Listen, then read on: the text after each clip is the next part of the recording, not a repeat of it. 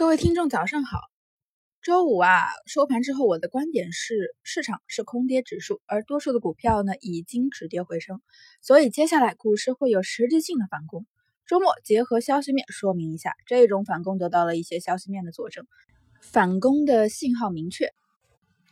此刻看多股市啊，搞得好像冒天下之大不韪一样，刺激了不少人的神经。这到底是怎么回事呢？原因如下。一呀，看经济，他们认为经济很差，既看不到经济好的方面，也对经济没啥信心。二是发展科技也没啥信心，总认为科技搞不成。股市中的这些科技股都是瞎炒罢了。三看股市中垃圾股依然很多，认为股市中一半以上啊都是垃圾，垃圾不出，股市好不了。四看那些高位抱团股不爽，认为这些抱团股啊不跌死跌废，股市就不会好了。五竭泽而渔，抽血严重，那么此刻看多的人有点贴管理者屁股的味道，所以该骂。六啊，看技术形态，眼前指数走势是空头的趋势，指标和均线都是空头结构，看多就是眼瞎。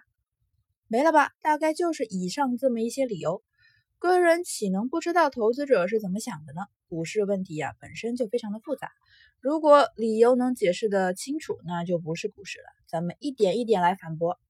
针对第一点，经济差呢，在中国经济整体都是好的，经济从来不是股市好或者坏的理由。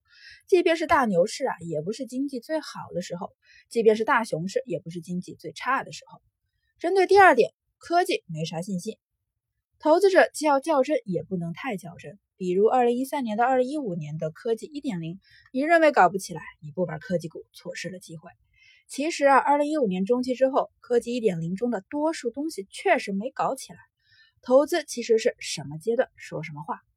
针对第三点，美股那么多上市公司也是垃圾泛滥，多数股票啊也是十年不涨，这是其一。其二，现在人们意识到了这么多的垃圾，其中很大一部分的原因是对垃圾的严厉查处，这意味着垃圾在加速出清，而不是隐患刚爆发。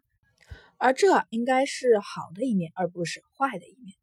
针对第四点呢，高位抱团股，历史上大牛市启动之前呢，就有一批股票干很好了，这是牛市的条件之一。如果所有的股票都在低位，这股市中没有牛市可能，因为失去了指引。针对第五点，二零一六年中期后呢，当时也发行了中国银行，搞得人们也是不乐意了。针对第六点，技术图形的空头排列。技术图形啊，需要放在大格局去看。熊市的特别之处啊，是指数刚走好一点，眼看就要上去了，结果冷不丁又被打下去了，再次开跌。而非牛非熊的特点呢，是上涨之中，你看着指数要喷了，结果调整开始了。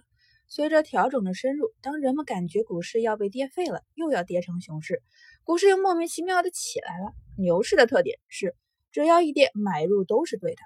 既然如此，现在的股市已经不是熊市，那指数的表现特点是：当你感觉指数要喷出了，此刻适合卖出；当你感觉指数又要跌回熊市状态了，此刻适合回补仓位。